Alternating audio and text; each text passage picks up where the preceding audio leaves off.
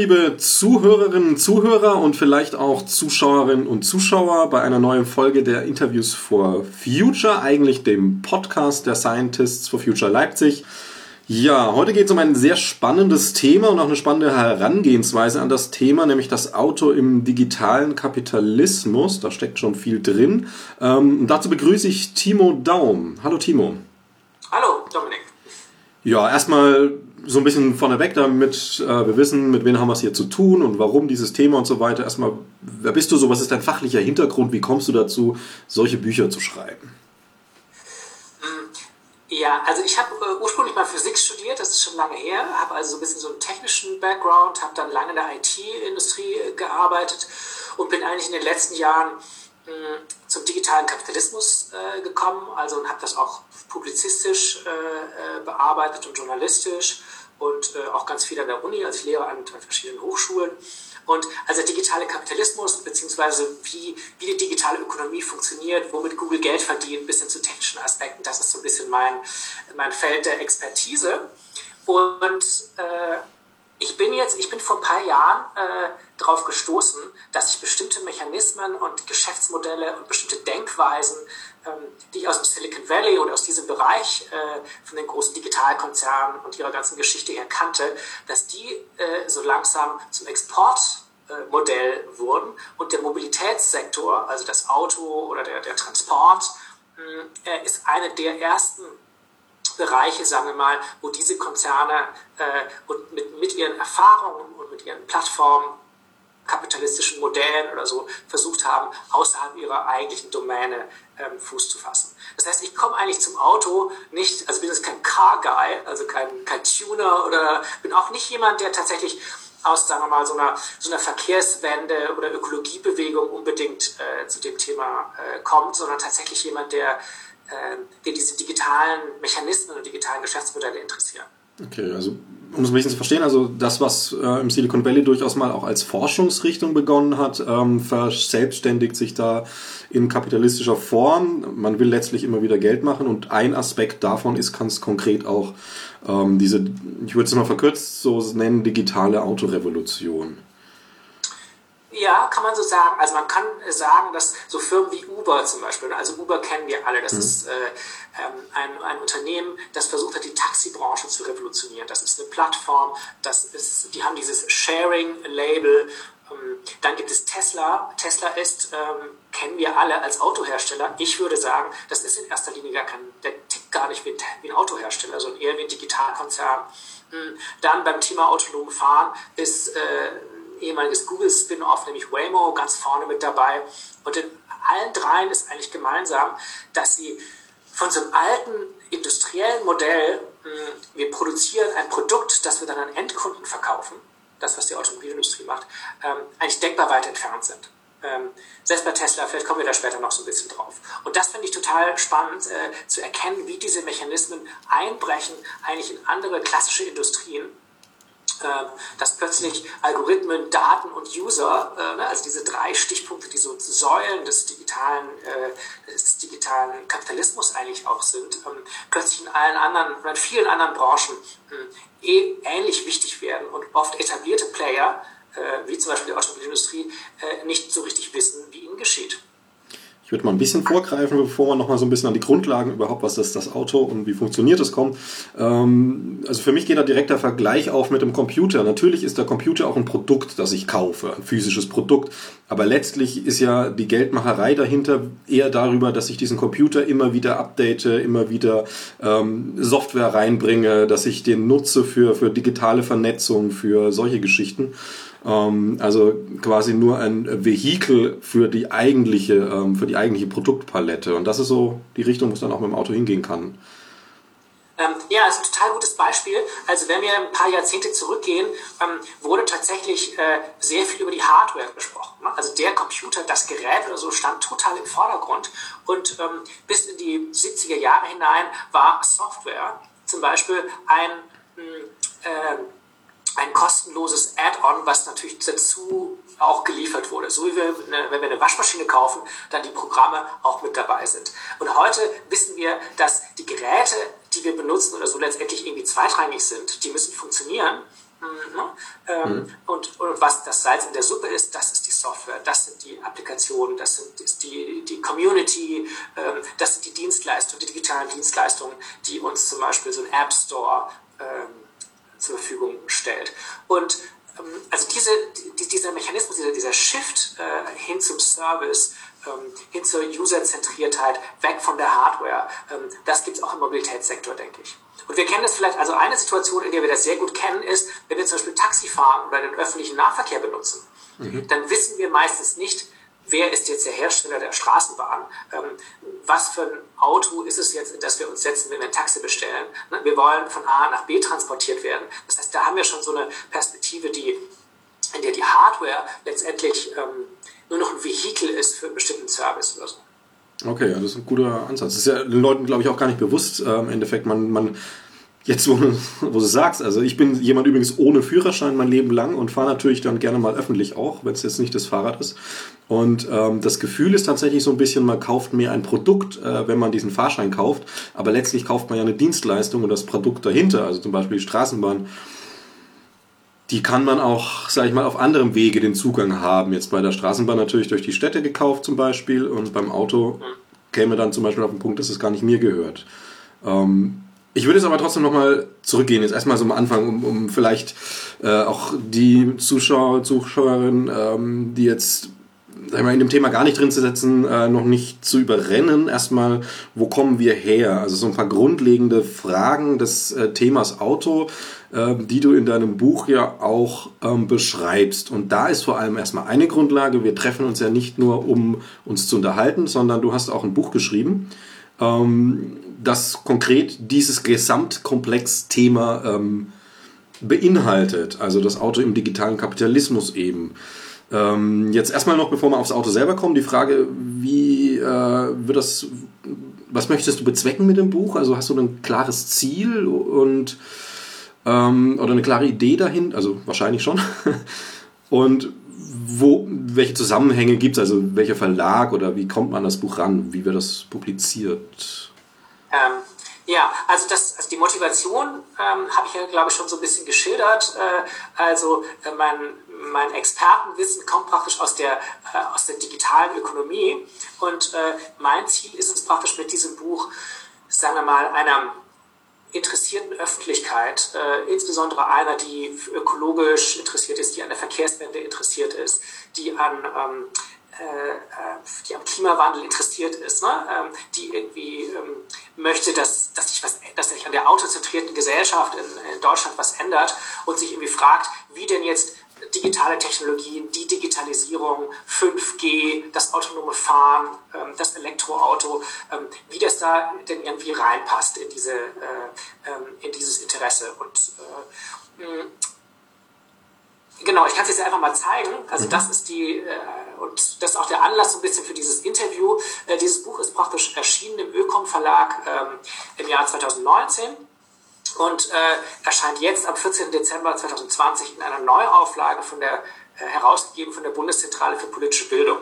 Da freue ich mich natürlich, dass die Bundeszentrale, ähm, die sich dann ab und zu halt mal so Titel rauspickt, wo sie sagen, ach, das ist, ähm, das ist gut für die Bildungsarbeit, das ist gesellschaftlich relevant und das ist auch gut erklärt und so. Ähm, und das freut mich total, dass, äh, dass es diese, diese Neuausgabe äh, gibt, weil äh, ich mir damit äh, tatsächlich so ein, mm, so ein äh, wie sagt man, pädagogischen, ne? also ich, ich freue mich einfach auch, äh, wenn ich Feedback bekomme aus der Verkehrswende von vielen Initiativen, die, die sich mit dem Thema ÖPNV beschäftigen, mit dem Thema Elektroauto, mit dem Thema Verkehrswende und die sozusagen aus meiner Richtung so ein bisschen, hm, ein bisschen informieren zu können über, dieses, über die Zusammenhänge mit der digitalen Ökonomie. Das ist so ein bisschen mein.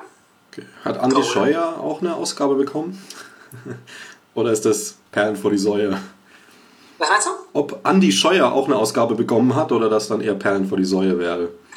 Ich weiß nicht, ob seine, seine Projektassistentinnen und Assistenten das dann eventuell gefiltert haben. Aber eine gute Idee, ja.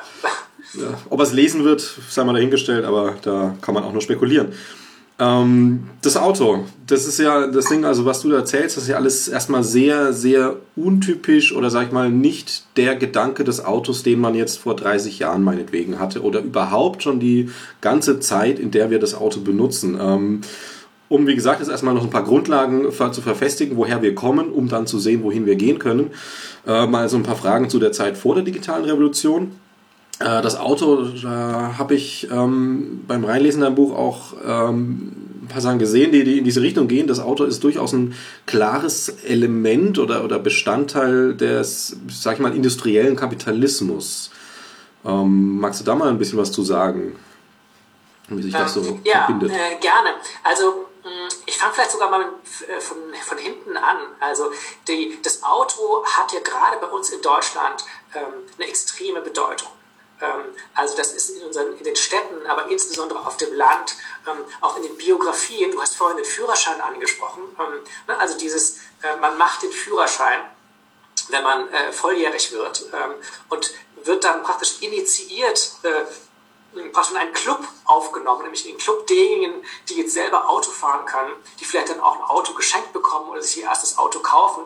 Das ist ein Teil des Erwachsenwerdens. Das ist wie so eine Art mobile Jugendweihe, äh, die da stattfindet. Das heißt, das ist ein total ähm, aufgeladene, aufgeladene Sache äh, in Deutschland. Für viele Menschen, die sich zum Beispiel einen neuen Volkswagen kaufen, ist die, äh, das Abholen des Volkswagens in Wolfsburg, das wird zelebriert wie eine Mischung aus Hochzeit und, ähm, äh, und, ähm, und Rave oder so. Das ist eines der größten Ereignisse im, im Leben der Menschen. Es ist auch neben dem Hauskauf äh, oft die, eine der größten Investitionen, äh, die wir tätigen.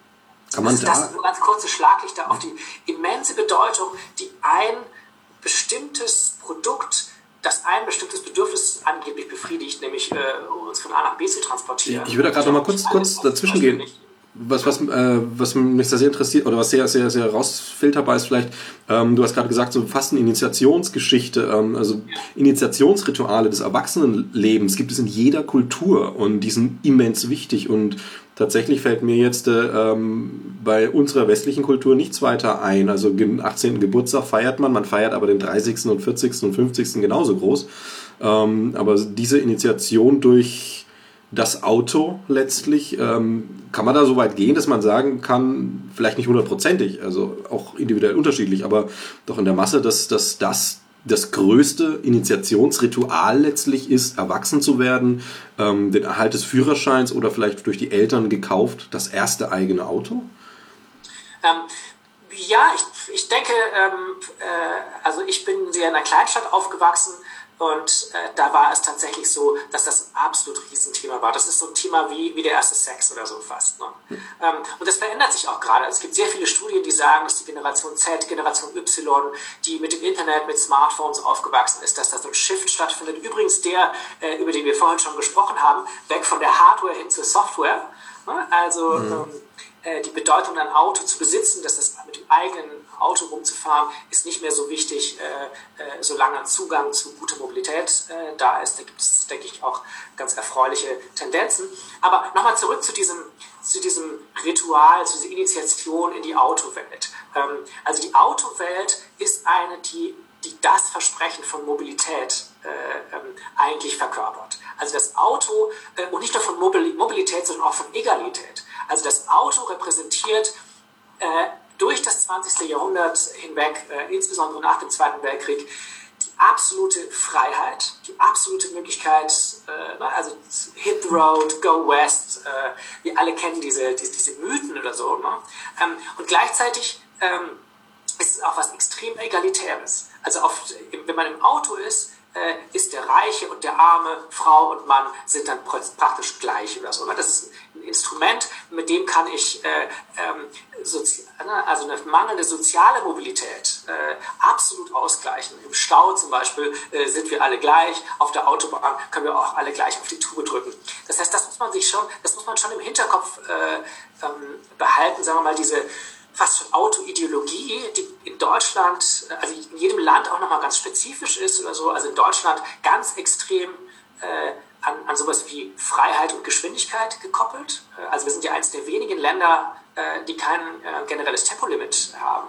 Ähm, trotz der vielen Toten, die damit äh, zusammenhängen. Der Deutsche Bundestag hat äh, äh, vor kurzem äh, nochmal mit ganz großer Mehrheit äh, ein generelles Tempolimit abgelehnt, gegen jede äh, wissenschaftliche äh, Empfehlung, gegen Statistiken und hingegen auch ähm, trotz also ADAC-Umfrage der Mehrheit der Bundesbürger und Bundesbürgerinnen vor allem, die für ein generelles Tempolimit sind. Das ist eigentlich vergleichbar mit dem, mit dem Waffenwahnsinn in den USA, über den wir als Deutsche ja gerne mal den Kopf schütteln. Das finden wir irrational und äh, äh, bei jedem Schulmassaker fragen wir uns, warum da eigentlich nicht äh, mal Vernunft einkehrt. Und da könnten wir eigentlich mal vor der eigenen Türe kehren und ähm, bei jedem Hochgeschwindigkeitsunfall auf der Autobahn äh, uns fragen, wieso wir eigentlich äh, auf dem Altar der sogenannten Freiheit äh, so viele Menschenleben.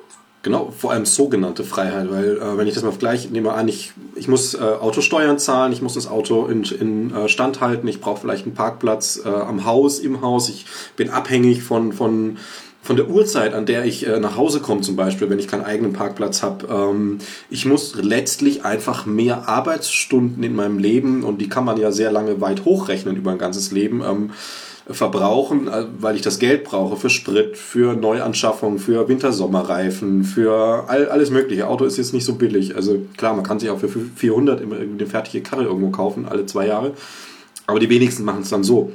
Und ähm, äh, ich habe auch was gelesen, also vielleicht weißt du auch mehr dazu, äh, dass ähm, der lustige Unterschied dieser Freiheit auch oder dieser, dieser, dieser Freiheit, Distanzen zu überwinden, durchaus auch so sich selbst äh, widerlegt, dass man ohne Auto sagt, ich gehe halt zum Supermarkt, der 500 Meter entfernt ist, zu Fuß. Mit Auto ist der immer noch da, dann fährt man aber zu dem Supermarkt drei Kilometer entfernt, weil es sich obwohl es die ähnlich gleichen Produkte letztlich gibt. Also das Ganze ein bisschen zurückgewurstelt, diese, diese Freiheit, also wie viel, wie echt ist die eigentlich? Äh, ist da nicht viel mehr Zwang dahinter, die sich dann als, ähm, also aus meiner Sicht ist dieses Gefühl, ich trete jetzt mal mit 200 ähm, auf die Tube und bretter über die Autobahn, keine Freiheit, sondern, sondern ein, ein, ein Ventil für, für hart gesagt, wohlgemerkt, äh, Lebensfrust. Also, also äh, du hast vollkommen recht, äh, das ist tatsächlich sehr, sehr hoch äh, ideologisch, es ist sehr stark aufgeladen. Wir alle wissen, dass die, die Bilder aus der Werbung, aus der Autowerbung, äh, wo kein anderes Auto zu sehen ist, wunderschöne Landschaft, äh, kurvige Landstraße oder so, das gibt es wirklich fast nur im Kino und eben in der Werbung. Der Alltag ist äh, Pendeln zur Arbeit, im Stau stehen, Schadstoffe einatmen und so weiter und so fort. Und auch der, der Homo economicus, äh, also, das, also der, ähm, es gibt x Studien, die eigentlich belegen, dass die realen Kosten vom Autobesitz also absolut horrend sind. Und wenn die sichtbar wären auf eine andere Art und Weise, die meisten Menschen die Hände beim Kopf zusammenschlagen würden und das nicht äh, tun würden. Und das obwohl ein Großteil der Kosten des Autoverkehrs hier ex externalisiert sind. Also das Autofahren ist in jeder nur erdenklichen Weise subventioniert. Ähm, also ich möchte nur ein Beispiel äh, nennen. Hm, ich kann normalerweise in der Stadt äh, im öffentlichen Raum parken. Ich kann mein Auto dort abstellen wenn ich einen Anwohnerparkausweis habe, dann kostet das 30 Euro im Jahr. Also das ist so ungefähr die Größenordnung. Und der Durchschnitts, also die Kosten einen öffentlichen Standplatzes in so 12 Quadratmeter im öffentlichen Raum zu unterhalten, liegen bei 5000 Euro pro Jahr. ähm, das liegt, äh, das ist Beleuchtung, das ist Abwasser, das ist Reinigung, das ist Bau, das ist, ähm, ne, also lauter so Sachen, die da irgendwie dazukommen. Das heißt, ähm, wir finanzieren praktisch so 12 Quadratmeter in der Stadt, die wirklich sehr, sehr wertvoll sind, die auch anders nutzbar äh, gemacht werden könnten. Da gibt es ja auch viele schöne Initiativen, ähm, damit jemand sein Privatfahrzeug dort, äh, dort abstellen kann.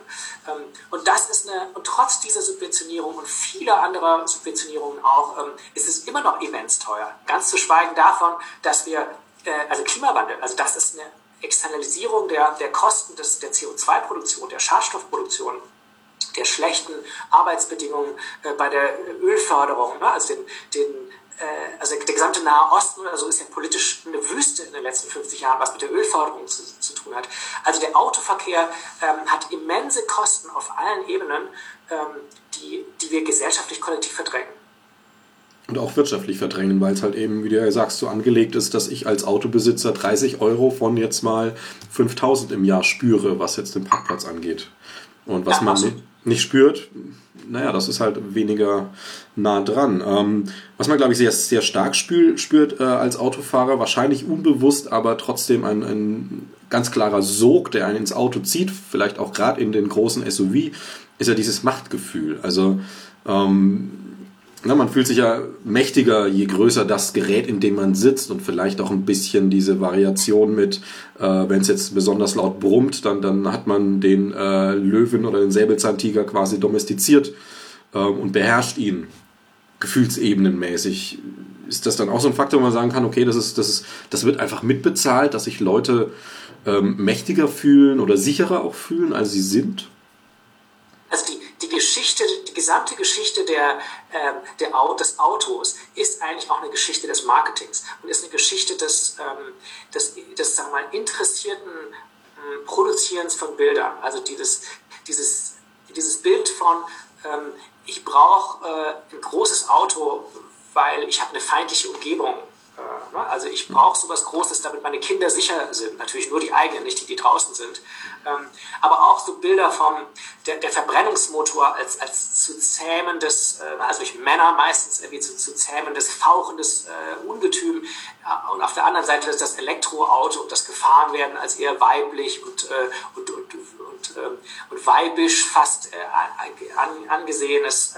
Also da gibt es eine ganz lange Geschichte. Oder auch die, die dynamische Obsoleszenz oder so, die ihr vielleicht viele kennen, also dieses, ähm, dieses absichtliche Kaputtgehen oder obsolet werden, also unbrauchbar werden eines, eines Geräts oder eines, eines Gebrauchsgegenstands oder so, ähm, das hat ein Automanager erfunden, nämlich der Chef von General Motors, ähm, der hat irgendwann seine, äh, der kam irgendwann mit der Idee, wie wäre es, wir verkauften den Leuten ein Auto, obwohl sie schon eins haben.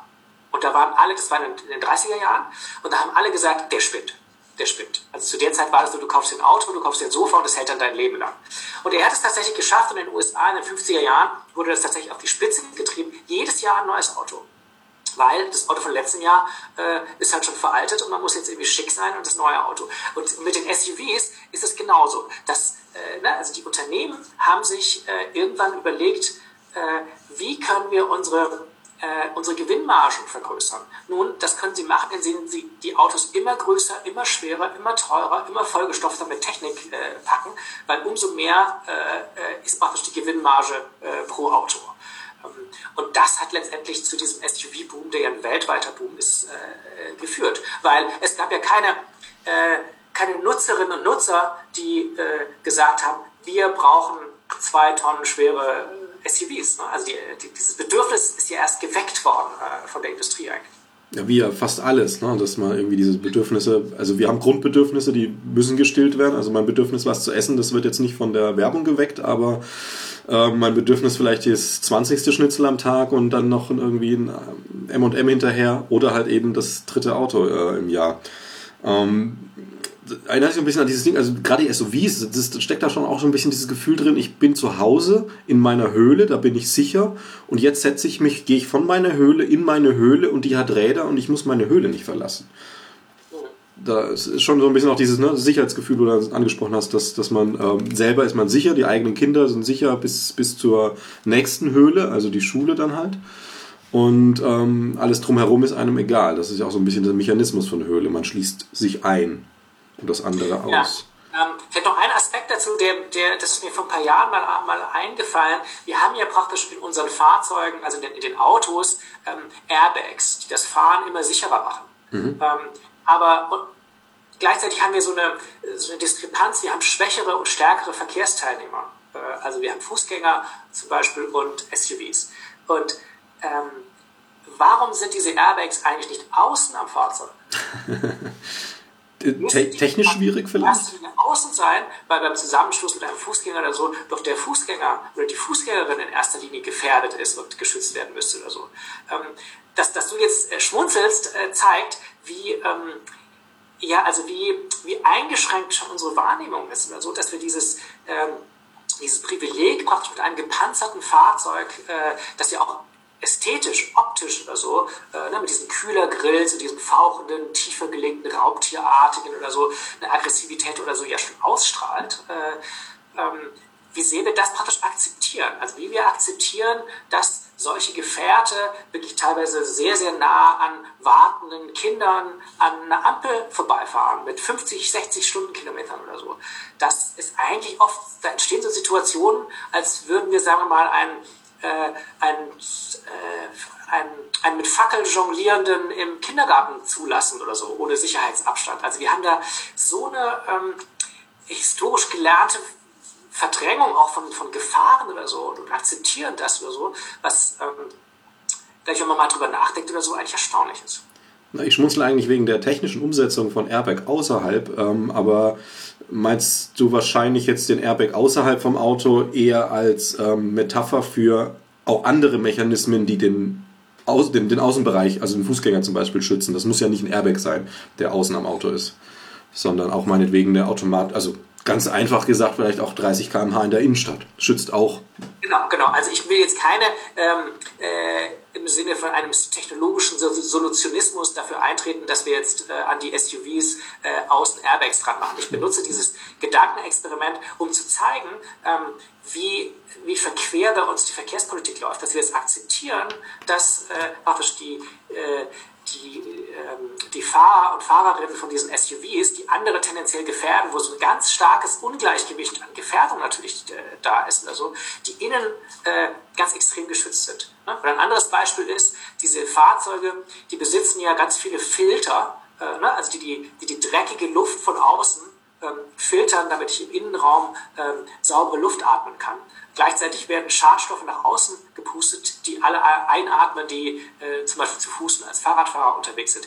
Das wäre, also stellt, stellt euch mal äh, vor, ähm, ihr sitzt irgendwo im Großraumbüro ähm, und dann lässt einer einen Dieselgenerator laufen. Äh, ja. oder, oder mittlerweile ist ja auch Rauchen zum Beispiel verboten. Also dieses ähm, Schadstoffe erzeugen, die andere Leute ähm, dann äh, denen die ausgesetzt sind. Also das ist auch, auch eine Industrie oder so, würde das jede Arbeitsschutzrichtlinie äh, oder so würde das absolut verbieten, äh, diese Art und Weise, wie wir Gefahren und Schadstoffe im öffentlichen Verkehr hinnehmen. Ähm, korrigiere mich, wenn die Zahl völlig falsch ist, aber mich klingelt da im Hinterkopf irgendwas mal auch gehört, gelesen zu haben, dass ähm, die Schadstoffe, die wir einatmen in der Großstadt, äh, vergleichbar sind mit, äh, ich bin ein, in einem absolut cleane Natur, also clean, cleane Luft äh, und rauche aber am Tag drei Zigaretten. Also was ja ein, ne, ein, Impact ist. Also klar bin ich kein Kettenraucher in dem Fall, aber äh, jetzt gibt diese drei Zigaretten vielleicht halt auch mal dem Zweijährigen, dass der auch in der Stadt lebt. Und äh, das ist ja dabei auch noch so ein Ding. Äh, ich würde mal auf eine Sache zurückkommen, bevor wir dann ähm, auf die digitale Variante gehen, nämlich das äh, hattest du kurz angesprochen vorhin, ähm, diese Männlichkeit, die da drin steckt in dem klassischen Auto, also das große brummende Ungetüm. Ähm, Gibt es da Zahlen auch zu, wo man sagt, irgendwie, sich irgendwie Männer sind mehr für gegen Geschwindigkeitsbegrenzung als Frauen oder, oder äh, die Kaufzahlen, ähm, die Werbung vielleicht auch, wie sie zurechtgeschnitten ist, also das mal ein bisschen zu sortieren. Ja, also die, äh, die Autowelt ist schon ähm, in sehr, sehr starkem Maße eine, äh, eine Männerwelt. Ähm, und äh, also kurz zu der Umfrage, ADAC hat eine Umfrage gemacht unter seinen Mitgliedern. Und da haben sich knapp 50 Prozent der Männer, wenn ich mich recht erinnere, und 70 Prozent der Frauen für Tempolimit ent entschieden. Da sehen wir ein gewisses Gap oder so, aber doch äh, äh, erstaunlich eigentlich, äh, dass, dass diese Zahlen so hoch sind. Mich haben die relativ stark erstaunt. Aber wenn wir mal schauen, ähm, wer Autos baut zum Beispiel, also in der Automobilindustrie haben wir einen Männeranteil in der Produktion bis hoch in die Chefetage, also weit über 90 Prozent bis auf so klassische Frauendomänen wie dann Kantine und Marketing und, und, und Human Resources zum Beispiel. Das ist ganz, ganz eindeutig. Wir hatten zum Beispiel in Deutschland noch nie eine Verkehrsministerin. Äh, das, ist immer so eine Männerdomäne. Ähm, Lkw-Fahrer, ähm, Busfahrer und so weiter, da, da sind die Frauenanteile super gering. Auch bei dem öffentlichen Verkehr oder so in den, in den entscheidenden Positionen, hier gibt es ein paar Ausnahmen, BVG, Chefin und so weiter. Ähm, Bahn zum Beispiel, ähm, alles Männer. Also der gesamte Verkehrssektor, insbesondere im Auto, ähm, auch in der Verwaltung oder so, das sind alles Männer. Und das sind alles Männer, die mit diesem Auto als Statussymbol, als Freiheitssymbol, als Initiationsobjekt groß geworden sind. Und das ist auch ein Grund dafür, weshalb in den Verwaltungen zum Teil gar keine Kompetenz und kein Wille vorhanden ist, ähm, Planungen für eine Verkehrswende zu machen. Also da herrscht immer noch so ein, so ein Gedanke vor, der Verkehr, das ist der private Autoverkehr. Und alles andere, Radfahrer, Pedelecs und was es da alles so gibt, das stört. Das, äh, das behindert den Verkehr. Das kennen wir vielleicht alle, äh, ne, diesen Vorwurf äh, eines, eines Autofahrers, der einem als Radfahrer, der auf der Straße äh, fährt, vorwirft, ähm, man halte den Verkehr auf. Da, darin äh, ne, steckt dieses, was ist eigentlich der eigentliche Verkehr? Und auch der öffentliche Verkehr ist in dieser Wahrnehmung Verkehr zweiter Klasse. Das ist der Verkehr für diejenigen, die noch keinen Führerschein haben, sich kein Auto leisten können, ähm, äh, Rentner, Kranke, Alte, Frauen, Kinder, äh, Flüchtlinge. Ne? Also letztendlich aus der, aus der Autofahrerperspektive diejenigen, die Loser, die dies nicht geschafft haben. Und das Design des öffentlichen Verkehrs, ähm, der Bus, der mit im Stau steht mit den Autos, ähm, der Bus, der auf dem Land zum Beispiel überhaupt nicht kommt, äh, äh, also durch, durch ist, ist es so designt und ist der so, äh, muss der so zurückstecken, dass auf Schritt und Tritt klar ist, dass das Autofahren, das private Auto, äh, praktisch der König ist.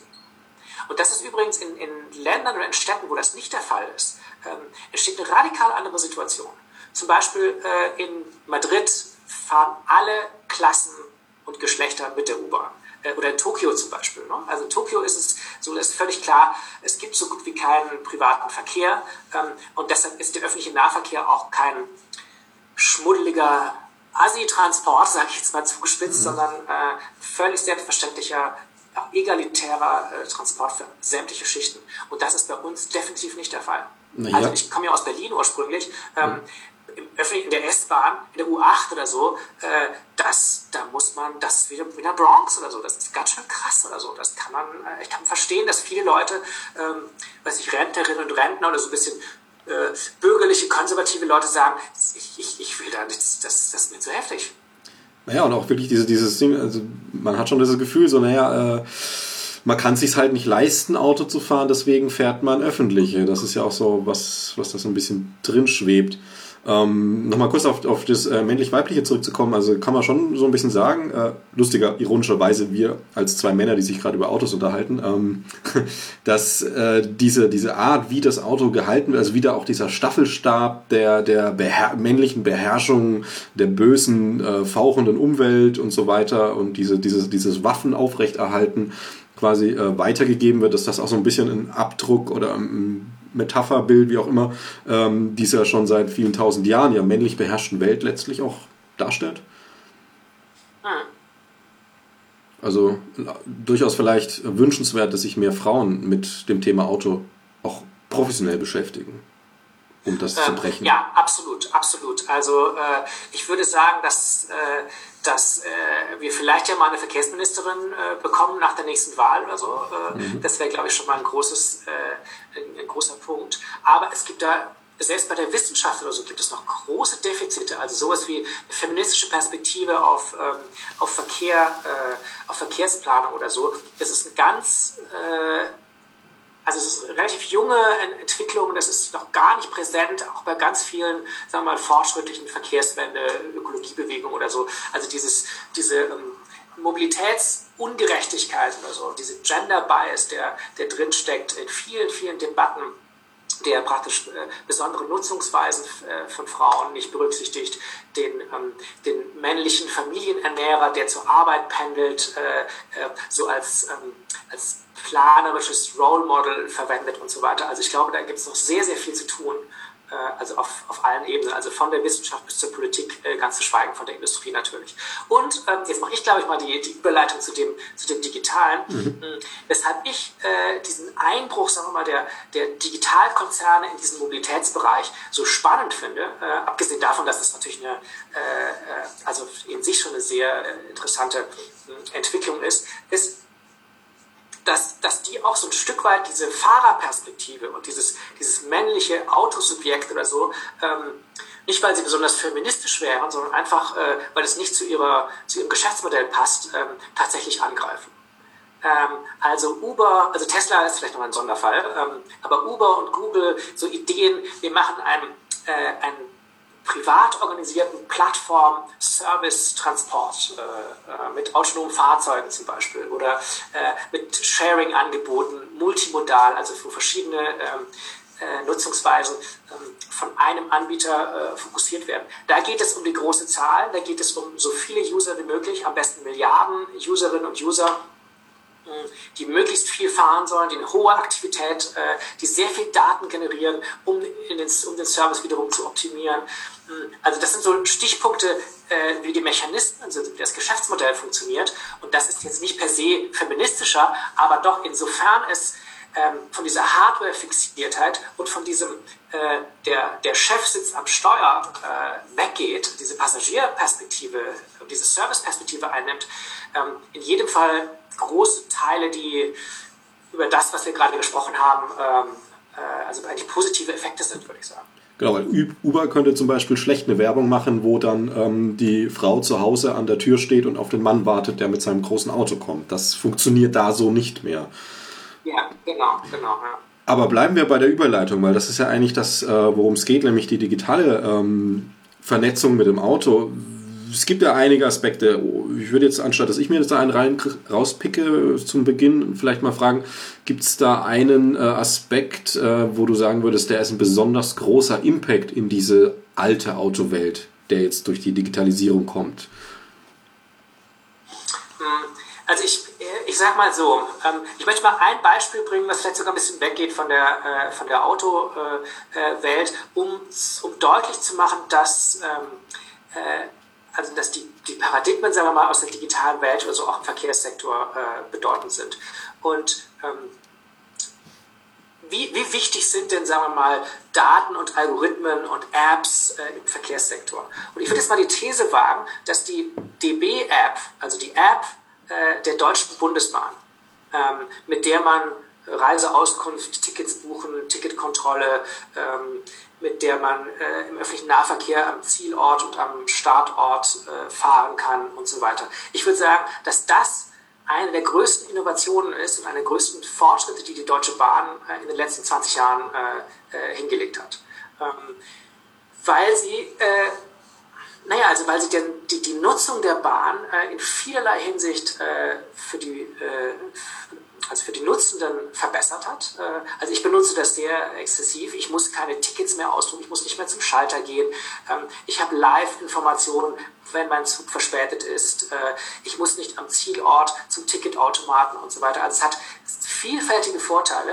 Ähm, und das Unternehmen selbst hat da auch einen, ähm, also nicht nur einen zusätzlichen Service angeboten, sondern bekommt praktisch auch eine riesige Menge an Daten, mit denen es äh, im Idealfall zumindest seinen Service ähm, verbessern kann. Also die wissen, wie viele Leute wollen mit diesem Zug fahren, ähm, wie viele ähm, wie viele Reservierungen habe ich schon an der Stelle. Äh, Sie können äh, Ihre Nutzerinnen und Nutzer vorwarnen, wenn es eine äh, wenn es eine Verzögerung gibt, äh, etc. Und das ist jetzt auch mal ein Beispiel für, hm, für ein für eine Innovation, die nichts mit, dem, mit der Hardware sozusagen zu tun hat. Äh, der Zug kommt immer noch zu spät und äh, ist immer noch zu teuer vielleicht. Äh, ne? Aber trotzdem ähm, haben wir da so eine Art, äh, also wir haben eine digitale Service-App, die äh, sehr, sehr viele Daten generiert, die für das System wichtig sind.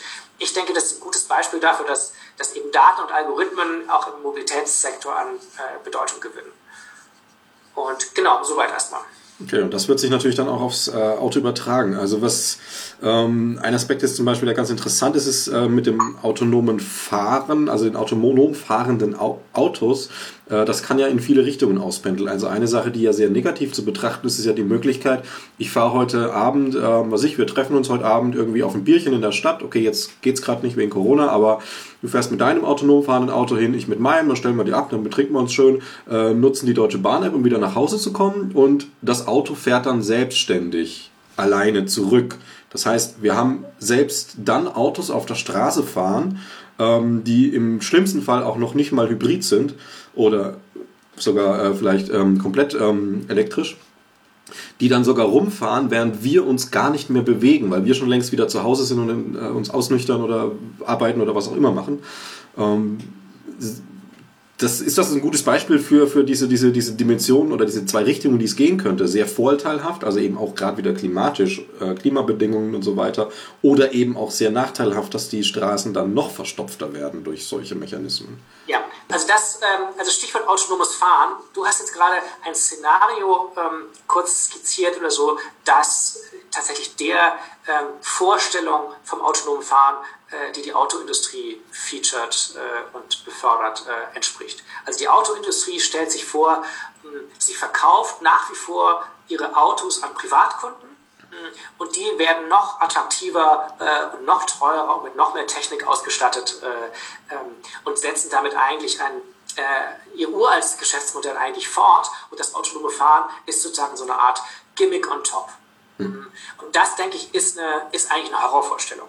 Das führt zu noch mehr Verkehr, noch mehr Autos. Äh, also das, das äh, verschärft eigentlich die klimatischen Probleme, die Probleme, die wir mit zu viel Verkehr in den Städten haben, Schadstoffe ähm, und diese ganze Thema, diese ganze Thema der, des, des männlichen Fahrerpersönlichkeit oder so, wird dadurch eigentlich nur zugespitzt. Also deshalb finde ich dieses, dieses Modell absolut unsympathisch und äh, finde, da gehört auch nichts, äh, also keinerlei äh, Notwendigkeit, das in irgendeiner Form zu fördern oder so. Ähm, jetzt gibt es aber die Möglichkeit äh, zu sagen, ähm, wenn wir das mal ein bisschen, den Blick ein bisschen weiter wegnehmen und vom autonomen Fahren als wie eben skizziert weggehen und sagen, was ist denn mit äh, fahrerlosen Fahrzeugen? Was können wir uns denn da noch vorstellen? Ähm, was ist mit U-Bahnen zum Beispiel? Also moderne U-Bahnen sind fahrerlos unterwegs. Die sind praktisch algorithmisch äh, gesteuert. Ähm, Autopilot Ne? So heißt es ja bei Tesla, das gibt es bei Flugzeugen. Also äh, wir haben so einen historischen Trend eigentlich dahin, dass Verkehrsmittel auch aus Sicherheitsaspekten, also immer sicherer werden, je stärker sie ähm, algorithmisch gesteuert sind und automatisiert sind. Und ich denke, dass äh, wir aus, also wir diese Perspektive einnehmen, wir, ähm, wir durchaus fahrerlose Fahrzeuge, äh, also da ein Riesenpotenzial äh, drin steckt. Und ähm, also zum Beispiel für äh, sagen wir mal, Tagesrandlagen, wo es eigentlich keinen Sinn macht, dass ein ganzer Bus oder eine ganze Straßenbahn äh, äh, fährt, ähm, könnten wir praktisch um, umschalten auf so ein unbemanntes Taxisystem, ähm, was von den Kosten her niedrig ist und äh, ähm, diese, so eine Art Passagierperspektive äh, enthält und, äh, und gleichzeitig auch total sozial ist. Also ich könnte mir tatsächlich vorstellen, dass eigentlich so ein, in so einem Verkehr der Zukunft, der nicht mehr nicht mehr sagt, okay, wir haben jetzt hier die Bahn, die fährt alle Stunde und der Bus, der fährt alle 20 Minuten, sondern wir sagen, okay, alle können jederzeit äh, irgendwie sinnvoll transportiert werden. Aber womit dann genau, das äh, ähm, regelt praktisch letztendlich ein Algorithmus oder so. Also kommt jetzt der Bus, ne, wenn viele Leute fahren, kommt das, äh, das roboterisierte Taxi äh, oder kommt das, äh, ähm, der E-Roller, äh, je nachdem in welcher Situation da denke ich, steckt ein riesiges Potenzial drin für einen, äh, ja, wie ich hoffe, letztendlich öffentlichen Verkehr, äh, der ganz stark algorithmisch getrieben ist und datengetrieben ist und, und elektrisch ist. Und dieses, dieses Szenario des autonomen Fahrens von der Automobilindustrie total, dem total widerspricht eigentlich. Also ich würde mir wünschen, vielleicht einen Satz noch dazu, mhm. dass zum Beispiel diese Technologie des autonomen Fahrens äh, wirklich aus, dass der öffentliche Verkehr sagt, das ist eine Chance, das ist ein Bereich, da müssen wir, ähm, da müssen wir Alternativen anbieten. Da müssen wir auch forschen, da müssen wir reingehen in diese Richtung und das eben nicht der Automobilindustrie überlassen und auch nicht den Digitalkonzernen, die ja sozusagen ihr eigenes äh, Projekt da haben an der Stelle. Also quasi bisschen schnippisch gesagt eine, eine, Variante von einem, von einem modernen Paternoster, der die Größe hat und die Strecke hat, die gerade gebraucht wird. Wenn zum Beispiel ein Konzert meinetwegen ist, irgendwie Rolling Stones treten auf, irgendwas Großes, da kommen jetzt 20.000, 30.000 Leute, das weiß man ja auch ein bisschen vorher, sowas ist ja geplant, dass dann Algorithmus getrieben, also nicht, weil ich als jemand, der aufs Konzert geht, äh, anrufe oder in der App eingebe, ich mache das, sondern einfach der Bedarf ist klar da, da muss nicht mal ein Mensch sagen, hallo, der ist da, sondern da muss nur der Fakt dieses Konzerts im System drin sein und schon verschiebt sich quasi die, die, das Angebot von den, den Fahrzeugen, die kommen oder eben nicht kommen. Ähm, ja, also wir haben, also es gibt jetzt zum Beispiel bei der Deutschen Bundesbahn gibt es sowas wie den Fahrplan. Mhm. Und der Fahrplan, ähm, der legt praktisch fest, immer für ein halbes Jahr, wann kommen irgendwelche Züge und wann kommen sie nicht und so. Und das macht über weite Strecken ja auch Sinn. Ähm, aber ich denke mal, wir alle kennen das, äh, dass äh, Freitag und Sonntag ähm, sind halt viel mehr Leute unterwegs. Und wie reagiert die Bahn darauf? Ähm, sie sagt, ähm, wir machen Freitag und Sonntag teurer. Also wir versuchen die, äh, ne? Also, also aus so einer User-Perspektive würde man sagen, äh, die wollen freitags und Sonntag mehr fahren, okay, dann stellen wir einfach sonntags und freitags längere Züge, mehr Züge zur Verfügung etc. Also, dass, die, dass das Netz das nicht hergibt und so weiter, das ist sozusagen das ist natürlich das eine Problem. Die Bahn ist ja auch kaputt gespart worden, jahrzehntelang und so weiter.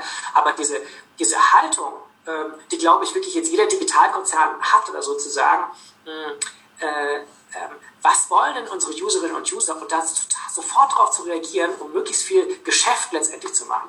Das fehlt beim, beim öffentlichen Nahverkehr komplett. Ähm, da gibt es diese sogenannte Bereitstellungslogik, ne? also so nennt Andreas Knie, ein ganz bekannter äh, Verkehrsforscher, dass die sagen, wir stellen dann Gefäß bereit, also wir stellen euch da was hin, das ist, ist vertraglich vereinbart mit, dem, äh, mit, mit, äh, mit der öffentlichen Hand und so weiter und so fort. Und dann ist es Shoot and Forget. Ja, wir haben es doch dahingestellt, ist doch äh, Thema für uns abgehakt. Wer damit jetzt fährt, ähm, ob da jemand nicht damit fährt, weil der Einstieg nicht, ne, Frau mit Rollator kann nicht damit fahren, weil zum Beispiel, ob einer damit fährt oder ob 40 Leute damit fahren, ist mehr oder weniger egal. Und das muss sich, denke ich, radikal ändern. Also ich glaube, wir brauchen ganz stark diesen Rückkanal äh, und ähm, ich sage immer, der ÖPNV muss sich neu erfinden als ÖPNV 2.0, also so wie Web 2.0, also einer, der, der, die, der die Kundinnen und Kunden als Crowd akzeptiert und, äh, und deren, äh, deren Nutzen praktisch als wichtige Ressource äh, entdeckt und äh, wirklich zurückspeist in das System. Naja, der User ist ja klar, der will zeiteffektiver sein, äh, wegeffektiver und natürlich auch kosteneffektiver im Idealfall. Das ist mit diesen Systemen ja definitiv machbar. Also jetzt weder, weniger die Bahn, sondern gerade dieses digital vernetzte Fahren. Ähm, jetzt wie funktioniert das äh, mit, mit den Bedürfnissen derer, die das bereitstellen? Ein Konzern will Geld verdienen und ähm, natürlich ist wieder der einfachste Weg, ich verkaufe so viele Autos wie möglich, wenn man jetzt mal beim Autoverkehr bleibt. Ähm, der Weg ist äh, letztlich ähm, zum Scheitern verurteilt auf lange Sicht, äh, so oder so, egal wie man geht. Ähm, weniger Wege zu machen, weniger Zeit aufzuwenden und dann auch als Kunde nicht mehr dafür zahlen zu wollen. Also wie, wie ist das vernetzbar, dass, dass der, dass der ähm, Konzern, der das anbietet, trotzdem auf, seine, auf seinen Willen auch bekommt, nämlich Geld verdienen, damit es letztlich dann auch praktisch, faktisch umgesetzt wird? Weil ein Konzept, das dem weniger Geld bringt, so gut und sinnvoll es sein mag, wird er nicht umsetzen.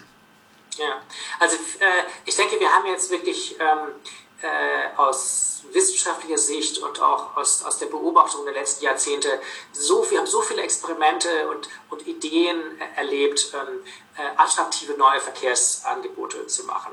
Sei es Carsharing, sei es Ridesharing, sei es ähm, äh, Elektroshuttles, sei es Nachbarschaftstaxis, äh, öffentliche Verkehre in den unterschiedlichsten äh, Varianten etc. Und ähm, im Großen und Ganzen kann man feststellen, an der an, unseren, an der Autodominanz hat sich nicht viel geändert. Ähm, und das, denke ich, liegt daran, dass wir eine grundsätzliche Infrastruktur haben, auch eine regulatorische, also gesetzliche Infrastruktur, die das Auto so stark äh, favorisiert, dass ähm, äh, gute Ideen und gute Alternativkonzepte oder so von vornherein keine Chance haben, außer in Nischen äh, ähm, eigentlich äh, Erfolg zu haben. Und also die Straßenverkehrsordnung ist letztendlich das, also ein Korsett oder so, das äh, von vorne bis hinten mh, hm, auch historisch die Aufgabe hatte, das Privatauto zu pushen und durchzusetzen als Massentechnologie oder so. Das kann man bis in die, in die Zeit des Nationalsozialismus in Deutschland äh, zurückverfolgen. Teilweise gibt es Regelungen, ähm, die auch auf diese Zeit, auf die 1938 oder so noch zurückgehen. Also äh, das ganz wesentliche Punkt, und das, diese Erkenntnis setzt sich eigentlich in der Verkehrswendebewegung auch in der Wissenschaft immer stärker durch oder so, dass, äh, oder ich sag's mal so, die, also die, die beste Maßnahme, mit der man einen öffentlichen Verkehr und einen zukünftigen ökologischen Verkehr fördern kann, ist, indem man das Auto einschränkt. Ähm, und das muss natürlich Hand in Hand gehen, aber ohne diese Einschränkungen äh, wird es nicht gehen. Das heißt also eher eine Regulation von Staatsseite? Also wenn man diese Einschränkungen macht, also wenn man zum Beispiel Innenstädte fürs Auto sperrt oder äh, äh, Restriktionen äh, erhebt oder so wie in London zum Beispiel eine City Maut, ähm, dann entsteht plötzlich deutlich weniger Autoverkehr. Ähm, und allein dadurch wird oft der öffentliche Nahverkehr besser und attraktiver, weil er zum Beispiel pünktlicher ist, äh, weil weniger Lärm, weniger Schadstoffe und so weiter und so fort. Und im zweiten Schritt oder so entsteht einfach mehr Platz, es entsteht mehr Raum und es entsteht auch durchaus eine, eine, eine, geschäftliche Situation, die plötzlich attraktiver ist für, äh, für sowas wie Carsharing, Ridesharing äh, und so weiter. Okay, also tatsächlich so, dass man, weil ich hatte jetzt gerade noch den, den, den, das Widerwort im Kopf, so ja, aber Autos raus aus der Innenstadt ist ja auch wieder ein Angriff auf auch Anbieter solcher Konzepte, aber das, das funktioniert dann gut. Also tatsächlich, dass diese Konzeptanbieter ähm, dadurch gewinnen, dass es weniger Autos sind, die aber digital besser gesteuert, äh, besser genutzt werden letztlich durchs Netzwerk. Ja, also ich, ich denke mir, und äh, also selbst kapitalistisch gewinnorientierte mh, hm, Carsharing-Unternehmen und diese Point-to-Point Carsharing, ne, also die ich, die, wo ich jederzeit zusteigen kann, das Auto dann auch wieder abstellen kann oder so, die sind ja, sagen wir mal, stehen auch sehr stark in der Kritik, äh, äh, was ihre Ökobilanz und so weiter angeht. Ähm, aber selbst die äh, können eigentlich nicht wirklich ihre, ihr Potenzial tatsächlich entfalten, wenn sie eine Nische bleiben in einem Privatauto-dominierten äh, Verkehr. Wenn zum Beispiel die Parkplätze, äh, äh, die Parkplätze erheblich teurer sind als für die Privatautos. Also ich bin da tatsächlich ähm, äh, der Meinung, dass wenn wir das, ähm, das Privatauto in den Städten sehr, sehr stark einschränken, ähm, dann äh, sind, glaube ich, ist die gesamte restliche Palette, inklusive Point-to-Point, Carsharing oder so, äh, ähm, deutlich auf der ökologischeren und auf der gesellschaftlich ähm, interessanteren Seite. Dann können die sich überhaupt erstmal so weit entfalten, dann kann man überhaupt erstmal von der, äh, von der Konkurrenz oder sowas äh, sprechen. Okay. Aber wir hatten das vorhin, ähm, wenn die, die Stadt zugeparkt ist von praktisch kostenlosen, subventionierten Privatautos, dann ist alles andere, was ich on top versuche oder so, äh, hat einfach nur noch einen, einen, ganz kleinen Raum, um sich überhaupt entfalten zu können und ist letztendlich zum Scheitern verurteilt. Das äh, kann man immer wieder feststellen. Also man kann sagen, da ist dann tatsächlich, also Gesellschaft natürlich auch und an der Entscheidungsstelle einfach auch die Politik gefragt, um ähm, erstmal mit weniger Autos die Lebensqualität in der Stadt zu erhöhen, was ja auch ganz klar Lärm, Abgase und so weiter und daraus entwickelnd wäre es eine quasi automatische Geschichte, dass sich dann diese, diese ähm, Konzepte verbreiten und äh, trotzdem deutlich weniger Emissionen erzeugen, deutlich weniger äh, Folgekosten wie äh, Schäden an Brücken und so weiter, äh, als es heute der Fall ist. Ja, also da fällt mir ein, wir beide waren ja neulich auf einer Veranstaltung in Leipzig ähm, zum Thema äh, Verkehrswende und da war der, äh, der Chef der Leipziger Verkehrsbetriebe, dessen Namen ich jetzt nicht gerade äh, parat habe. Ulf Mittelberg? Hat, bitte? Ulf Mittelberg. Genau.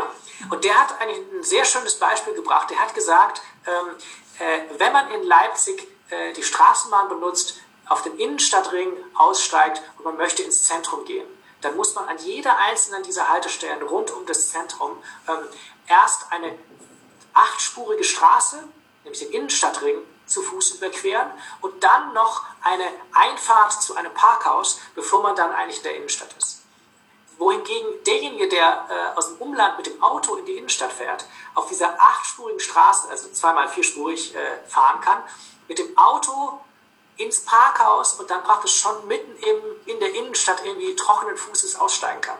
Das heißt, da haben wir, da hat er ein sehr schönes Beispiel gebracht für eine ähm, für ein Ungleichgewicht, für eine, für eine, ungere, eine schreiende Ungerechtigkeit. Ne? Also die, die, die alte Lady, die mit der Straßenbahn kommt, äh, die muss an der Ampel stehen, im Regen stehen, mehrfach Straßenräume überqueren, bevor sie die Innenstadt äh, darf oder so. Und das ist eine, äh, also da kann also selbst wenn der öffentliche Nahverkehr kostenlos ist, so endet das an dieser, an dieser schreienden Ungerechtigkeit. Äh, und das ist sozusagen eine Mobility Injustice, äh, oder so wie Mimi Scheller äh, das nennt, also die zu diesem Thema Verkehrsgerechtigkeit ein sehr interessantes Buch geschrieben hat. Das, sowas gehört einfach rückgebaut. Also Parkhaus muss raus aus der Innenstadt, der Innenstadtring muss raus aus der Innenstadt und es muss eigentlich so sein, dass wenn ich die Straßenbahn nehme, dass ich dann äh, äh, bequem, am besten trockenen Fußes in die Innenstadt komme. Und noch ein Satz dazu. In Japan zum Beispiel ist es so, oder in Korea, dort ist jede, jede äh, S-Bahn- und U-Bahn-Haltestelle praktisch ein Einkaufszentrum. Also das ist jetzt auch sehr konsumorientiert, ist jetzt nicht der Punkt, aber es ist klar, wenn ich zum Einkaufen fahren will, dann nehme ich natürlich die U-Bahn, weil ich komme aus der U-Bahn raus und ich bin schon drin. Und mit dem Auto dorthin zu kommen oder so ist teurer, schwieriger, äh, nicht empfehlenswert oder so. Also da und haben wir so gebaute, Lenkwirkung oder so, ähm, da sind wir in Deutschland, insbesondere in Deutschland, so weit davon entfernt. Äh, und ich finde das immer, immer stärker, diese infrastrukturellen äh, Geschichten eigentlich immer wichtiger oder so. Ich will mal einen, einen, kurz einen sehr weiten Bogen schlagen. Äh, aktuell äh, wurde vom Europäischen Gerichtshof für Menschenrechte eine Klage von mehreren jungen Portugiesen zugelassen gegen 33 europäische Staaten, ähm, die mit ihrem nicht besonders klimatischen, klimaschützenden Verhalten ähm, für einen konkreten Impact sorgen, der Gesundheit, unter anderem gesundheitlicher Natur ist. Da ging es dann um Hitzewellen in Portugal und so weiter und solche Geschichten. Ähm, wenn man die Brücke jetzt mal schlägt auf den Autoverkehr, her. Also wir, wir, kommen immer wieder an Punkte, wo man sagt, okay, das ist jetzt nicht nur unbequem. Also es ist für die Oma nicht nur unbequem, ständig über diese Straße gehen zu müssen und vielleicht dazustehen, während da ein Laster und ein, ein, ein SUV nach dem anderen vorbeibrettert. Dieser Lärm ist konkret ungesund. Diese, äh, die Schadstoffe sind konkret ungesund. Ähm, die Würde des Menschen ist nicht das einzig un juristisch Unantastbare, sondern da kommt auch sowas dazu, wie zum Beispiel körperliche Unversehrtheit. Siehst du in dieser und Dazu kommt ja auch, dass, wie du auch sagst, ähm, dass diese Zentrierung auf den Autoverkehr äh, sehr viel emotionaler getriggert ist, als dass er irgendwie sachlich, wissenschaftlich Sinn machen würde. Also es ist total anfechtbar. Siehst du tatsächlich eine Möglichkeit, dass man auch ähm, juristisch Handhabe bekommt, ähnlich dem Vergleich mit den Portugiesen, ähm, um das mal irgendwie aus der Richtung unter Kontrolle zu bringen, zu sagen, ich wohne in der Stadt und äh, mein, mein Leben ist letztlich gefährdet, weil ich zwei, drei, vier, fünf Jahre früher sterbe wegen Schadstoffen und so weiter, die nicht nötig sind. Ähm, also da, mm, da bin ich jetzt zu wenig äh, Experte und auch nicht Jurist. Äh, äh ich würde mir natürlich wünschen, dass, dass das funktionieren äh, würde. Ab und zu überraschen äh, solche ähm, Prozesse ja auch. Aber als Negativbeispiel fällt mir tatsächlich ein, die Bemühungen der deutschen Umwelthilfe, die seit zehn Jahren mindestens versucht, äh, ähm, sagen wir mal, EU-Grenzwerte, Schadstoffgrenzwerte in den Städten juristisch durchzuprügeln und so. Und da ist es ja teilweise so, dass äh, äh also in München zum Beispiel ist es steht kurz davor, dass, dass der Verkehrsminister in München oder so oder in Bayern in, in Beugehaft genommen wird, weil sich die Verwaltung und die Politik einfach weigert, ähm, die äh, äh, die entsprechenden ähm, Regulierungen umzusetzen. Beim Dieselskandal haben wir zum Beispiel gesehen, dass der Mainstream-Diskurs in Deutschland, obwohl da, da ist betrogen worden, da sind, ne, also man kann ja ausrechnen, wie viele mehr Schadstoffe, wie viele Leute dadurch krank geworden sind, Schäden an der Umwelt etc. Und der einzige Aspekt, weshalb den Konzernen Vorwürfe gemacht wurde, war, dass sie ihre Aktionäre belogen hätten und äh, dass die Autokäufer ähm, weniger Leistung oder, oder mehr Verbrauch hatten, als, als versprochen worden ist. Also, also eigentlich, äh, und das ist so ein bisschen entmutigend, ehrlich gesagt, oder so. Ich hätte gedacht, äh, vor 2015, als der Dieselskandal aufgedeckt wurde, so, dass äh, bringt jetzt die deutsche Automobilindustrie eine totale Krise. Ähm, da sind Leute ins Gefängnis gewandert. Äh, ähm, und trotzdem hat das nicht nennenswert, äh, zu keinem nennenswerten Image-Schaden geführt. Äh, also ich denke, ähm, eigentlich, wenn es ein anderer Bereich wäre, nehmen wir mal an, äh, Dioxin in Kinderspielzeug, äh, dann wären wir ganz anders vorgegangen. Dann hätten wir diese entsprechenden Unternehmen dicht gemacht. Also wir hätten Daimler, VW, Audi und so weiter, äh, wir hätten denen die Lizenz License to Operate entzogen und wir hätten den gesamten Laden dicht gemacht. Aber das ist in Deutschland natürlich, äh, kommt das einem, äh, einem Sakrileg gleich, weil die Autoindustrie, aber das beginnt sich gerade so ein bisschen zu, äh, zu ändern, oder so, äh, glaube ich. Ähm, bis jetzt gilt als letztendlich der Motor und das Herz des deutschen Wirtschaftswunders und äh, nach mir die Sintflut und ich hoffe, dass ja, es Bewegungen wie Fridays for Future und auch neue Generationen und auch so Leute wie du, die keinen Führerschein mehr haben oder so, ähm, noch nie äh, hatte. eine andere Ära führen. also ich muss sagen, ich hatte noch nie einen. Also ich habe ihn nicht abgegeben oder verloren, sondern das war irgendwie nie im Interesse. So. Und ich fahre damit super gut. Also das äh, ich fühle mich freier letztlich. Also ich, immer wieder auch in diesen Debatten oder in, wenn das Aufkommensthema ähm, merke ich eigentlich, welche Freiheit ich habe. Ich kann auch mal auf ein Auto zurückgreifen mit Fahrrad dann halt. Ne? Man hat ja bekannte Freunde und so weiter. Aber äh, das funktioniert super gut und ähm, diese, diese, diese, diese Einstellung, die man ganz oft hört, irgendwie so, naja, ich bin total abhängig von, von den Öffentlichen und ich bin ja abhängig von und ich bin abhängig von. Okay, weit draußen auf dem Land zu leben ohne Auto ist wirklich schwierig. Davon ist auszugehen. Ähm, aber in der Stadt, und das muss keine Großstadt sein, da reicht eine Mittelstadt, äh, ist, ist, ist ohne Auto äh, ist es letztlich eine größere Freiheit, weil man, äh, wenn man halbwegs gesund ist, und das bin ich, äh, mit dem Fahrrad, wenn mal nichts fährt und ansonsten auch mal zu Fuß oder sonst wie was erreichen kann. Und das ist immer, letztlich sollte man sich das ja auch anschauen, wie oft fährt denn ein Auto bei der, ähm, jetzt nachmittags um 16 Uhr in Leipzig zum Beispiel, an Fahrrädern vorbei, die da im Stau stehen. Andersrum, wie oft fahre ich mit dem Fahrrad an den in Stau stehenden Autos vorbei? Also wenn da jemand fünf oder sieben Kilometer von Leipzig West nach Leipzig Ost meinetwegen fährt, äh, der hat total verloren mit seinem Auto. Also der fühlt sich vielleicht sicherer da drin, aber das ist der einzige scheinbare Gewinn, wo ich sagen muss, okay, wenn ich das brauche, dass ich mich sicher fühle im Auto, dann sollte ich vielleicht mal an meinem psychologischen Mindset doktern und nicht daran, dass ich ein teures, größeres Auto habe. Naja, zumal es ja so ist, dass, ähm, also wir tun ja so, ähm, und du hast es jetzt auch gerade so ein bisschen äh, äh, mit dieser Persona, die du da aufgemacht hast, nochmal ähm, noch sehr schön dargestellt, als wäre dieses, ich habe einen Führerschein, ich habe ein Auto, ähm, als wäre das praktisch der Normalfall und alle anderen sind eigentlich behindert.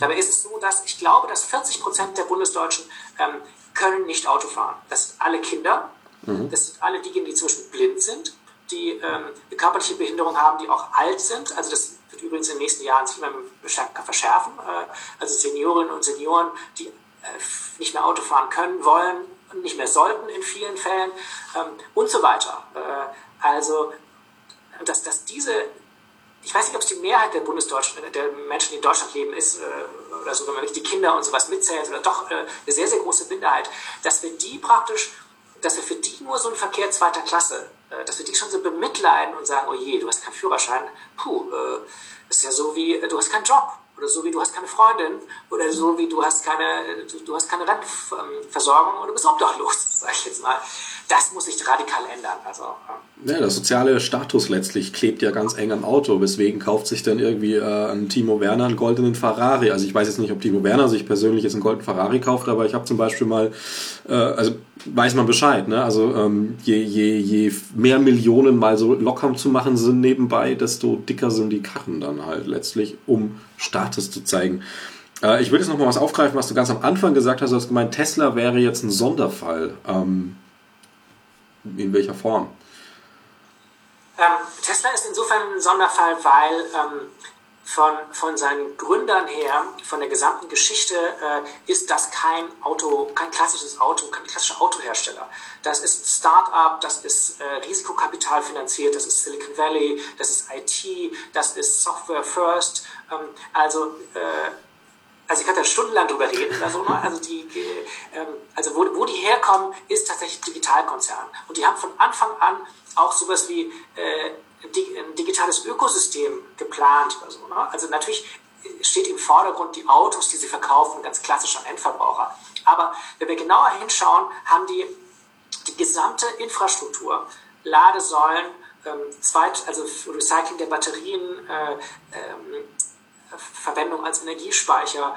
Hm, eine, eine Community haben sie aufgebaut. Sie haben das Auto, das ist immer mit dem Internet verbunden. Sie benutzen die, äh, die Erfahrung der Userinnen und User mit diesen, äh, gerade in der Anfangszeit, Beta-Versionen von, von Fahrzeugen, ähm, um, äh, um ihre Software zu, zu aktualisieren. Hm, und da sagt ja auch, ähm, also Herbert Dies zum Beispiel, der VW-Chef, der ein großer Tesla-Fan ist, sagt, da sind sie Jahre voraus und die haben uns wirklich ist ja auch lange belächelt worden. Ähm, aber der Punkt ist, also was, die, was viele Autoleute, Automanager oder so bis heute nicht verstanden haben, ist, dass das, dass, dass das Tesla-Fahrzeug für Tesla nur sekundär ist. Wenn da jemand sagt, da stimmen die Spaltmaße nicht oder ähm, das ist doch, die Qualität stimmt nicht oder wie auch immer so, das ist denen total egal. Äh, also das ist eine Beta-Version, das ist eigentlich ein Vehikel, das ist sowas wie äh, sowas wie die, die, die, Suchmaschine bei Google oder so, ne? Da, da, wenn man sagt, die Seite von Google sieht doch scheiße aus. Ne? Also die, die, ihr kennt alle die Suchmasken von Google, das ist die am schlechtesten, am wenigsten designte äh, Seite. Ähm, ab und zu sind dann so diese Spielereien oder so. Total ridiculous oder so. Das ist trotzdem die beste, meistbesuchte Suchmaschine der Welt ähm, und eine der größten Cache-Machines äh, der Welt. Und so ist es bei Tesla auch.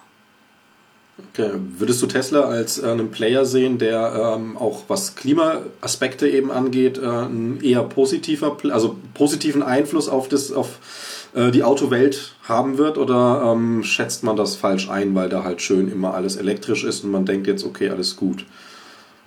Oder vielleicht ganz ja, anders. Ich, äh, ich sag mal so, äh, die Antwort hat zwei Teile. Also das, das erste ist, ähm, ähm, Tesla produziert ja Luxusfahrzeuge, die sie an die Endkunden verbrauchen und versuchen das so viel wie möglich zu tun. Und das, denke ich, ist äh, historisch äh, absolut falscher Weg oder so.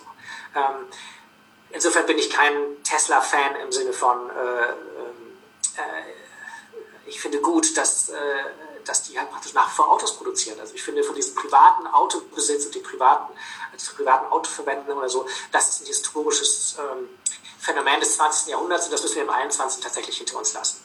Aber äh, Tesla ist tatsächlich äh, der größte Gegner der insbesondere deutschen fossil orientierten Automobilindustrie. Ähm, also wenn es Tesla nicht gäbe, dann würden die immer noch sagen, ähm, der Diesel ist das Beste, Elektroauto geht nicht, äh, die Leute wollen kein Elektroauto, die Leute wollen nicht und so weiter und so fort. Und dass wir jetzt 2020 diesen äh, großen Shift haben zur Elektromobilität. Äh, das haben wir tatsächlich in großen, zu großen Teilen Tesla zu verdanken. Und ähm, auch wenn das auch wenn die Elektroautomobilität, ich sage es nochmal, ne, äh, also die, äh, das, das Ersetzen des privaten Autos, über das wir ja heute viel gesprochen haben, mit einem, durch einen anderen Antrieb oder so, der zwar viel ökologischer ist, da ist mittlerweile äh, keine ernsthafte Diskussion mehr äh, darüber, sowohl was CO2 angeht als auch alle anderen äh, äh, Aspekte. Trotzdem ist das äh, eine Sache, die aus Perspektive der Verkehrswende und der ökologischen Bewegung und der, der, des Klimawandels oder so ähm, absolut äh, bekämpft gehört. Also wir brauchen einfach weniger, deutlich weniger Fahrzeuge. Wir brauchen, äh, wir müssen weg vom privaten Auto. Trotzdem halte ich tatsächlich Tesla äh, für einen ganz wichtigen Player, letztendlich auch einen Verbündeten äh, von, äh, von sowas wie der, wie der Klimabewegung, weil äh, sie gezeigt haben, Elektrifizierung des Verkehrssektors geht und äh, schließlich ist die, die Dekarbonisierung und, die, ähm, und das Ende Okay. Sagen wir mal, der wichtigste Punkt oder so, den wir jetzt wirklich dringend äh, äh, schaffen müssen oder so. Und dem gegenüber sind, ist sowas wie, wir wollen weg vom Auto, fast sogar schon zweitrangig oder so ich hoffe, dass, ähm, dass sozusagen in, diesem, in dieser Ambivalenz oder so meine Haltung da zu Tesla äh, deutlich geworden ist. Okay, naja gut, also letztlich ähm, ist natürlich dann auch die Frage, woher kommt ähm, der Strom, der ins Auto geht. Wenn der jetzt von äh, irgendwelchen Kohlekraftwerken produziert wird, macht das auch wieder weniger Sinn. Aber da ist ja auch eine Entwicklung deutlich zu sehen. Viel zu langsam, aber immerhin da.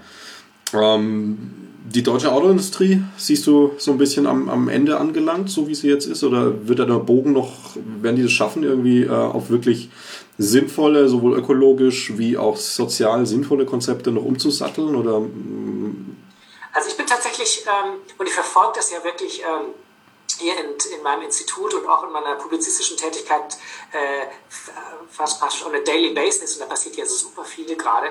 Meine Prognose ist tatsächlich, dass so die klassischen süddeutschen Premium-Hersteller Audi, BMW und Daimler, ähm, denen, die haben sämtliche Trends verschlafen äh, und deren Geschäftsmodell ist ein Auslaufmodell. Also der neue Chef von Daimler sagt auch, ähm, wir konzentrieren uns auf Luxusfahrzeuge, Verbrenner, ähm, äh, das ist eine Nische und er spricht tatsächlich wörtlich von der Transformation Daimlers zum kleinen Unternehmen.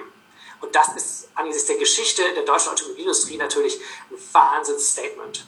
Ähm, und äh, also China hin oder her, ne? also China mhm. kauft im Moment noch sehr viele Luxusfahrzeuge aus Deutschland, auch mit Verbrennern. Das ist irgendwann, glaube ich, auch vorbei. Das kann sehr schnell gehen. Und dann wird Daimler, ich sage jetzt mal ganz zugespitzt, Daimler wird in ein paar Jahren sowas sein wie heute Bentley oder, äh, oder Maybach oder so kleiner Nischenhersteller von Luxusfahrzeugen. Ähm, oder wird fusionieren und mit BMW und Audi und so weiter. Die einzigen, die glaube ich, die es glaube ich wirklich schaffen werden, äh, also ein bisschen too big to fail, ist auch Volkswagen.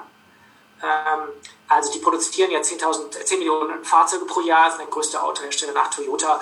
Ähm, ich glaube, die schaffen es einfach aufgrund der schieren Masse ähm, an Geld auch, auch an Verstrickung mit der Politik, Stichwort Niedersachsen, VW-Gesetz, ähm, die schaffen es wahrscheinlich zum massenhaften Elektroautohersteller zu werden äh, und, äh, und am Markt bestehen zu bleiben. Und auf europäischer Ebene, weiß ich nicht, gibt es vielleicht so eine Art Airbus, also so einen sehr großen Konzentrationsprozess.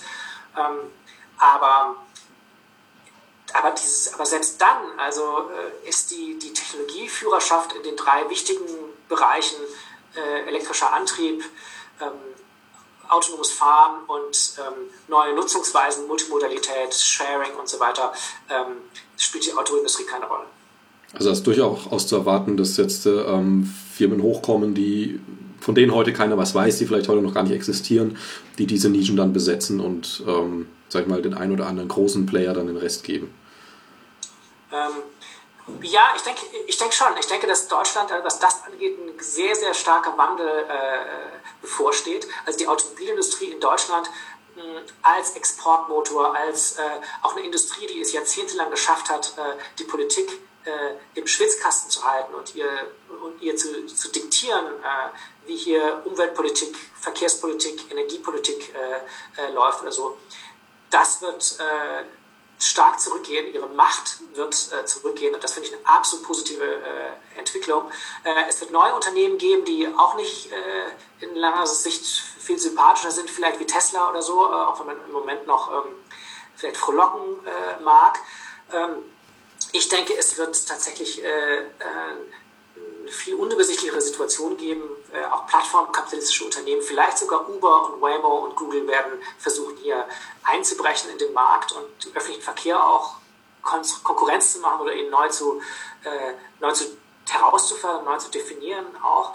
Und ich würde mir tatsächlich wünschen, dass wir in Deutschland oder in Europa, wo wir einen sehr stark, einen sehr guten öffentlichen Verkehr haben, eine starke Tradition auch von äh, von, von Public Service oder so, dass die endlich mal in die Puschen kommen und endlich mal äh, erkennen, dass das, was äh, das Elektrifizierung, dass das, was Waymo macht, das autonomes Fahren, das Ridesharing, das, was Uber macht oder so, das ist eigentlich der ÖPNV der Zukunft. Der ÖPNV müsste eigentlich sagen, das ist genau unsere Aufgabe in den nächsten zehn Jahren oder so. Und endlich mal davon wegkommen, nur zu sagen, öffentlicher Verkehr ist, hier kommt die Bahn, hier kommt der Bus äh, und äh, ansonsten gibt es uns das Taxi.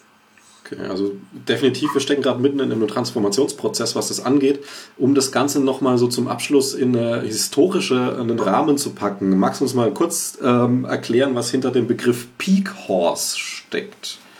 Ah, okay, das hast du also gelesen in meinem Buch. Mhm. Ähm, äh, das Jahr 1913 wird äh, als Peak Horse äh, Jahr bezeichnet, also das, das Jahr, in dem die kommerzielle Verwendung von Pferden weltweit äh, sein Maximum erreicht hat. Also das ist praktisch das Jahr kurz vor dem Ersten Weltkrieg, in dem die meisten Pferde äh, nicht um auf ihnen zu reiten zum Spaß, äh, sondern äh, wirklich als, als Produktionsmittel, als Ackergäule, als, äh, ähm, äh, als Transportmittel in der Industrie und im Verkehr und so weiter verwendet worden sind.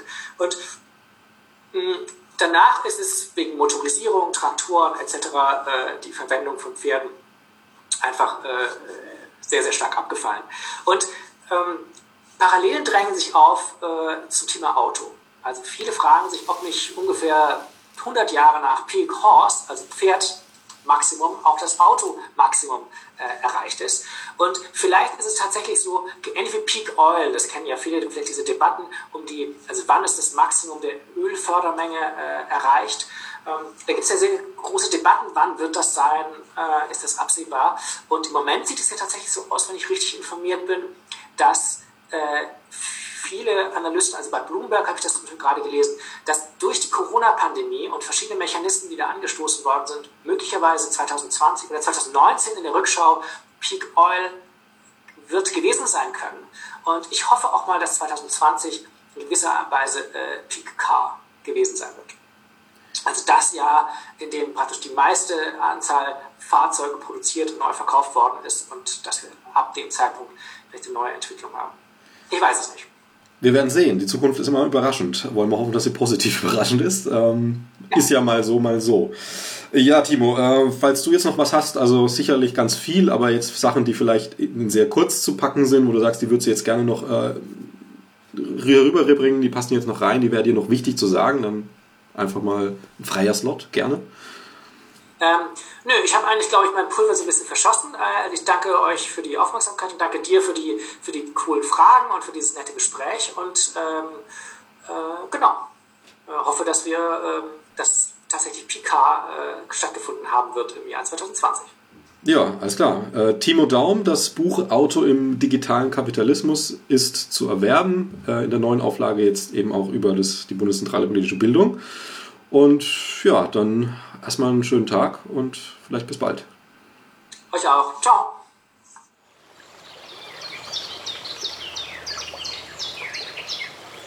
Mhm.